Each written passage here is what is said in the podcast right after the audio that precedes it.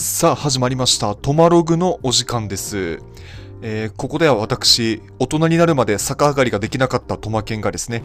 えーほぼ毎日ちょっとしたおしゃべりをぶちかましていくそんなコーナーになっております、えー基本的には役に立たない話を提供しております。どうかお付き合いください。あのーあそうそう逆上がり僕できなかったんですよ。あのね小学校の時ぐらいまでは体育の時間でなんか鉄棒をやるやつあったじゃないですか。中学もあったっけな？中学はなかった気がするけど、そう、小学校ぐらいまでは、あの、鉄棒でね、逆逆上がりしなさいテストみたいなのがあって、一回もできなかったんです。で、もっと言えば、あの、これができるから何なんですかぐらいに思ってましたね。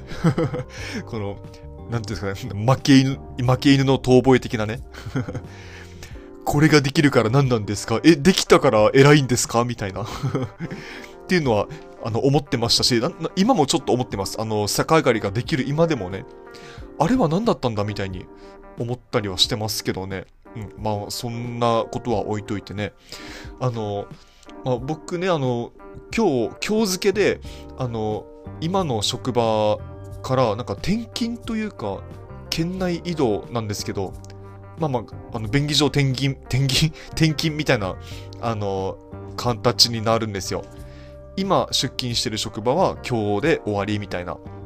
まあ、まあ、何年後かには戻るかもしれないですけどね。で、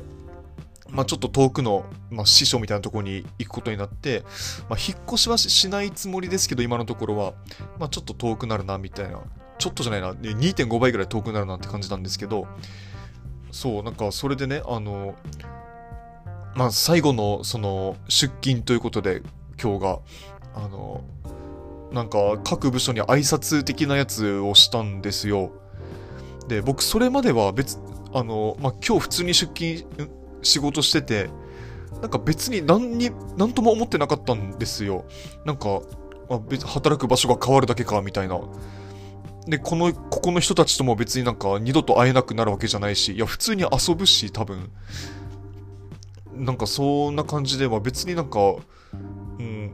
何にも感じてなかったんですね、マジで。何にも感じてなかったんだけど、その各部署に挨拶回りをするっていうタイミングで、なんか、そのみんなからね、あの、頑張ってね、みたいな言われるたびに、なんかめっちゃ、来たんですよ、心に。別に何にもしてないのに何にも活躍してないんだけど、僕はこの職場で。なんなら入ったばっかですけどね。なんだけど、なんか、めっちゃさ寂しくなって、ななんだろうな。まあ、寂しいから、例えば、なんだろう。うん、泣くとかそういうアクションは全然ないんですけど、なんか、ああ、切ないみたいな思って、まあ今日ね、一人で、その、帰る時も、なんか、ああ、さ、切ないみたいな 思ったりしてたんですよ。まあでも僕今までを振り返っても、例えば卒業式とか、あの、長年勤めた、長年っていうか、まあ、ずっと勤めてたそのバイトとか仕事とかを辞めるっていうタイミングも、なんか結構同じような気持ちでなってて、